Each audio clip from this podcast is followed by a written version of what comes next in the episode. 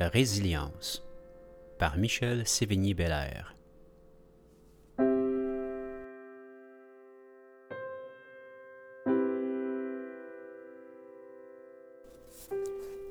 Bonjour, chers auditeurs, chères auditrices, je vous souhaite la bienvenue à ce septième épisode de Résilience. Mon nom est Michel Sévigny-Bellaire et je vous accompagne pour un voyage, cette fois-ci, loin de la maladie. Je vais plutôt vous plonger dans le cœur de mon parcours professionnel et de tout ce qui en découle. Vous l'avez peut-être vécu personnellement, mais je peux vous confirmer que parfois dans la vie, notre ou nos choix de carrière peuvent nous mener dans des endroits qui étaient bien loin de ce que l'on aurait pu s'imaginer. Du moins, ça a été mon cas. À partir de la restauration rapide, en passant par la sécurité, la prévention des incendies, l'ambulance, la massothérapie, et j'en passe. Mon parcours, malheureusement teinté par la maladie, a été une cascade de choix et d'événements que j'étais bien loin de m'imaginer que ça pourrait se produire de la sorte. Au cours de cet épisode, je vais vous raconter comment je me suis retrouvé à faire de l'ambulance, mais sur les tournages cinématographiques, des anecdotes, mais aussi de quelle façon ça a teinté ma façon de voir la vie et le monde aujourd'hui. Donc, sans plus tarder, 3, 2, 1, action.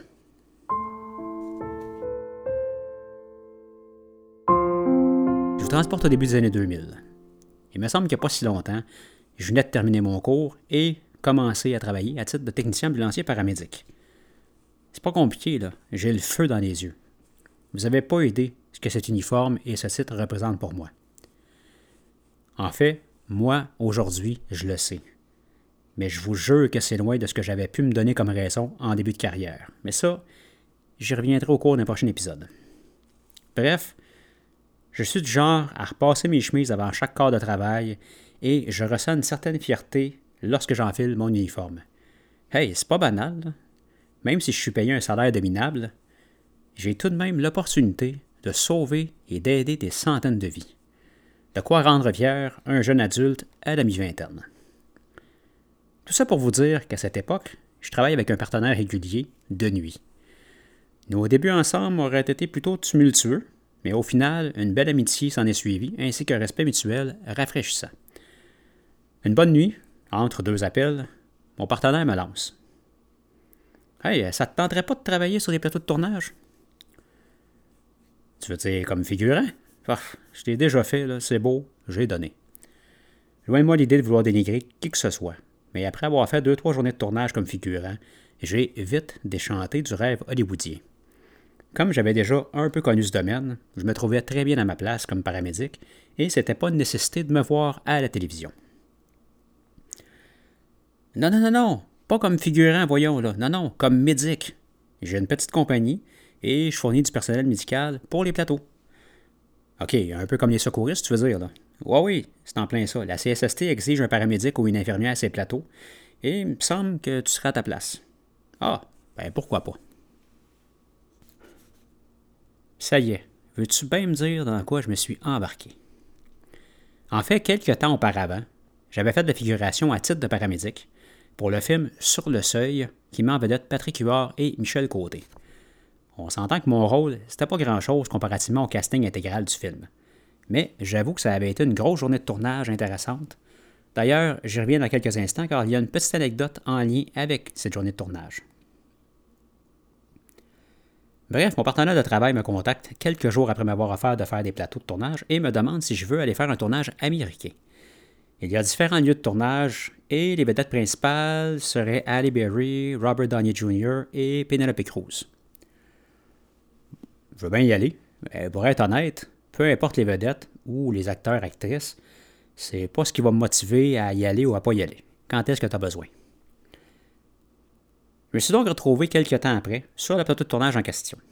Si vous n'êtes pas familier avec la chose, je vous confirme que sur un plateau de tournage, surtout américain, ça bouge.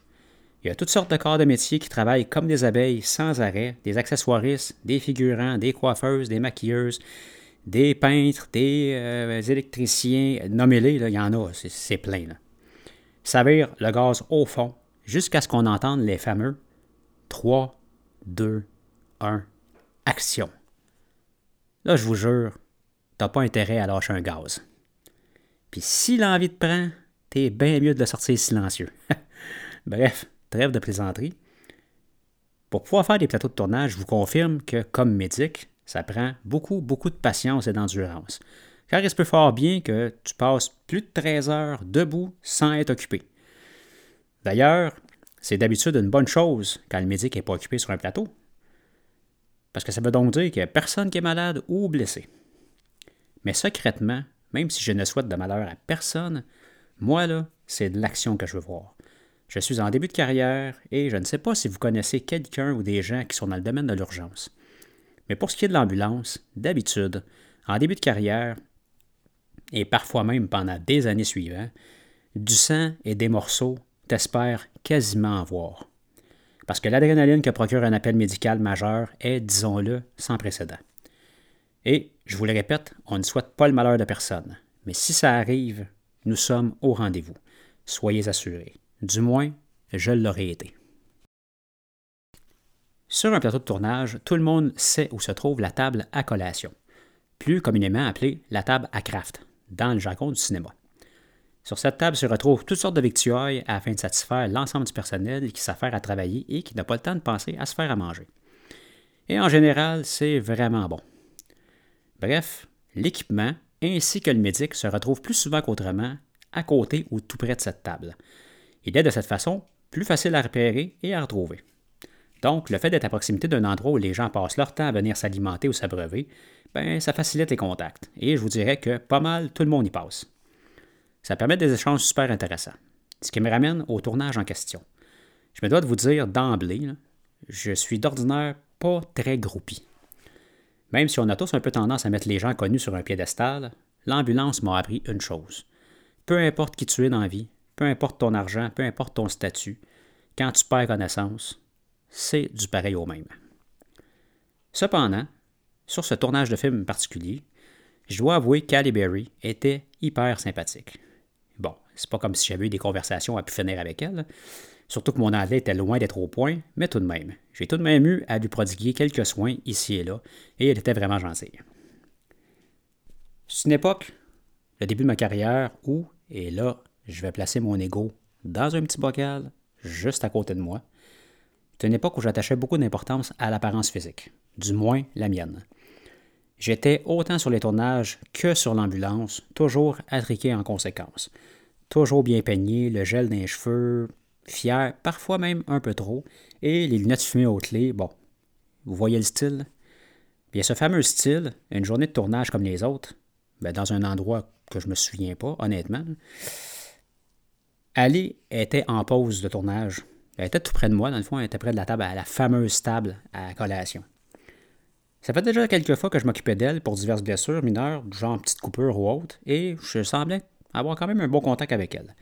Quand tout à coup, elle se revire d'un coup sec vers moi, avec le sourire, et se met à faire une espèce de petite danse comme un enfant qui vient de recevoir un cadeau en fredonnant à quelques reprises Macho Medic, Macho Medic, Macho Medic, Macho Medic. Les gens autour se sont éclatés de rire, et je suis venu la face rouge écarlate. Ce surnom-là m'a suivi quelques années durant. Macho Medic. Et oui, orgueil à part, je dois vous dire que ça me représentait bien à l'époque. Bref, j'ai encore dans mes archives une superbe photo avec elle. Ce n'est pas comme si ça avait changé ma vie. Mais je peux au moins dire que j'aurais eu un surnom donné directement par une vedette. Et par une vedette d'Hollywood.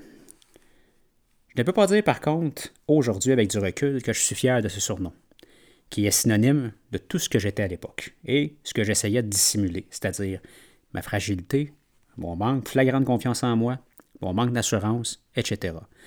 Ça m'aura pris bien des années, bien des débarques et des ennuis de santé avant de réaliser cette réalité. Ça revient un peu au jeu de se regarder dans le miroir. Je ne sais pas si vous avez déjà fait cet exercice. Regardez-vous dans le miroir et sincèrement, dites ce que vous pensez de vous. Se regarder dans le miroir, pour la plupart des gens, n'est pas chose facile. Nous sommes souvent de très mauvais juges de soi-même. D'ailleurs, dans mon cas, je ne sais pas si je vous l'ai déjà dit, mais j'ai longtemps été mon pire ennemi. D'ailleurs, la mise au monde de ce podcast n'aurait jamais été possible si je m'étais fié uniquement à mon jugement face à moi-même. Si ce n'avait été au risque de me répéter de mon ami Alexandre Bonneau, je n'aurais pas pris le courage de coucher ses idées et une partie de ma vie sur un podcast. Et ça m'aura pris beaucoup d'humilité et de courage pour faire ce que vous écoutez aujourd'hui. La peur du jugement, la peur de manquer de crédibilité, la peur du rejet, etc. Je pourrais vous sortir une liste longue comme mon bras de peur et d'inquiétude. Parfois, ça prend un regard extérieur à notre histoire afin de mettre en lumière ce qui s'y retrouve vraiment. Ma petite anecdote de tournage de film m'amène à vous parler de ceci. Notre relation avec le paraître. Nous vivons dans un monde où l'apparence et le statut, donc le, contenant, ont quasiment plus d'importance maintenant que le contenu. Pour avoir fait des années d'ambulance, avoir vu des gens de divers milieux de vie, des gens du domaine artistique, des gens du domaine du sport, des hautes sphères de la société, autant que de la misère humaine, ça m'a fait réaliser à quel point pour moi maintenant, la prestance et le contenant, ça a plus l'importance que j'y portais jadis. J'en ai mis des gens sur un piédestal. J'ai prodigué des premiers soins sur des tournages à des vedettes, des joueurs de la Ligue nationale, des célébrités, bref, à la fin de la journée, je retournais chez moi avec mes bobos et mes vies ordinaires. Alors pour moi maintenant, à travers tout ce que j'ai traversé, sérieusement, le statut, ça ne change plus rien. Qu'on se comprenne bien, j'ai un immense respect pour les artisans du domaine artistique, pour les sportifs, peu importe. C'est juste que je n'attribue plus la même valeur que j'y ai déjà attribuée. Car peu importe la qualité de vie de ces gens, au final, ça ne change rien à la mienne. En y pensant, ça fait spontanément surgir une réflexion en lien avec une autre petite anecdote de tournage. Une journée, dans la même période, je suis sur un tournage de film mettant en vedette Paul Walker et Robin Williams. Petite parenthèse pendant que j'y suis, feu Paul Walker, je me sens privilégié d'avoir pu le connaître rapidement, car il était réellement sympathique. Bref, une journée de tournage comme les autres, à un moment donné, feu Robin Williams fait une blague en français, et tous les gens autour s'éclatent de rire, tous sauf moi. Sérieusement, il n'y avait absolument rien de drôle dans ce moment. En fait, n'importe qui autour aurait fait cette même blague et clairement, personne n'aurait ri. Était-ce son statut, la personne qu'il était, le fait que c'était une célébrité, je n'en ai aucune idée. Au fond, c'est peut-être juste moi qui n'ai pas le sens de l'humour. Lorsque j'ai appris son décès, ça m'a un peu bouleversé, mais pas tant pour l'individu, étant donné que je ne l'avais que rapidement croisé, mais plutôt sur le fond de ce qui venait de se produire. D'ailleurs, je reviendrai sur le sujet délicat du suicide dans un prochain épisode car j'ai une expérience sans précédent à vous raconter et que je n'ai que très peu raconté jusqu'ici. Et j'ai une expérience aussi à titre de paramédic en lien avec le suicide qui est quand même pas banale. Son départ m'a ramené à ma propre histoire et m'a apporté à faire la réflexion suivante. Si toute ta vie, tu vis à travers le regard des autres, pour quelqu'un que tu n'es pas vraiment, qui es-tu réellement? Quand un acteur de renom est adulé pour ses nombreuses performances, j'imagine que la pression doit être immense. Qui plus est, les gens l'aiment pour ce qu'il est dans les films ou sur scène. Mais est-ce que les gens l'aimeraient pour qui il est dans la vie de tous les jours? Et est-ce que lui-même sait qui il est dans la vie de tous les jours quand tu passes des journées entières à jouer des rôles de quelqu'un d'autre? En fait, loin de moi l'idée de penser que tous les gens du domaine artistique se sentent de cette façon. Hein. Puis, je répète, je n'ai pas de thèse dans le domaine. Mais quand je le transpose à ma propre vie, j'ai vécu tant d'années avec l'uniforme comme identifiant. Lorsque les gens me demandaient ce que je faisais dans la vie, je répondais spontanément Je suis paramédic. Et non pas je travaille à titre de paramédic. Je ne sais pas si vous saisissez la nuance. D'une façon, tu t'identifies directement à la profession. De l'autre façon, c'est un travail et non qui tu es.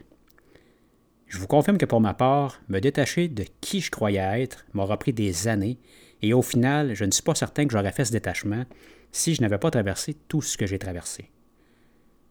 Sérieusement, lorsque tu perds pratiquement tout ce que tu as et ce à quoi tu t'identifiais, je peux vous confirmer que la question Qui suis-je? Prend un tout autre sens. D'ailleurs, histoire de vous faire sourire un peu, sur le même tournage que je vous ai mentionné au début de l'histoire, sur une autre des journées de tournage, alors que nous sommes en pause repas, un des responsables de surveillance du plateau me lâche un cri. Hey, macho médic! Oui. Eh viens voir ça, t'es une vedette! Je comprends absolument pas ce qu'il est en train de me dire. Une vedette. Mais de quoi il parle? Je vais le voir et c'est alors qu'il me montre une revue qui annonce le festival Fantasia de cette année. Fantasia. Mais pour ma part, c'est un festival que je connais pas. En fait, j'en ai jamais vraiment entendu parler non plus. C'est un festival qui est assez connu dans l'industrie. Puis la revue, il s'agit d'une revue couleur assez épaisse qui annonce toutes les nouveautés qui vont y être présentées, dont entre autres les films à venir. Puis sur une des pages qui annonce la sortie préliminaire du film Sur le seuil, le film que je vous ai dit que j'ai joué comme paramédic dedans, on y voit trois photos du tournage. Sur une des trois, j'y suis, en uniforme, en train de déposer une couverture sur les épaules de Michel Côté. Je me suis éclaté de rire. Wow! Dans toutes les photos de tournage, et Dieu seul sait qu'il s'en prend des milliers de photos sur un tournage, cette photo est ressortie du lot. D'ailleurs, quelques articles de journaux par la suite, annonçant le film, affichaient parfois même uniquement cette photo. Bref, ça change pas le monde, mais ça aura été très cocasse. Je voulais vous raconter ce moment afin d'alléger le podcast et vous sortir un peu du contexte de maladie, de souffrance dans lequel je vous plonge euh, une fois de temps en temps. Des vedettes, j'en ai rencontré d'autres, et malgré tout, comme plusieurs travailleurs de l'industrie, ça m'a fait réaliser que ces gens, malgré leur statut, sont des individus comme tous les autres. Mais je dois avouer que ça me fait toujours un peu sourire, et ça fait sourire mon entourage lorsqu'ils voient ma photo avec Ali Berry. Chose certaine, elle, elle se souvient clairement pas de qui je suis, ni du fameux surnom qu'elle m'aura donné en plein visage, en pleine journée de tournage. Et si je peux rajouter ceci, chérissez précieusement vos souvenirs, quels qu'ils soient. Car après tout, c'est vous qui les avez vécus et ils sont dans votre tête. Vous commencez à me connaître un peu, hein? Je vous pose la question, chers auditeurs, chères auditrices. Et vous? Qui êtes-vous?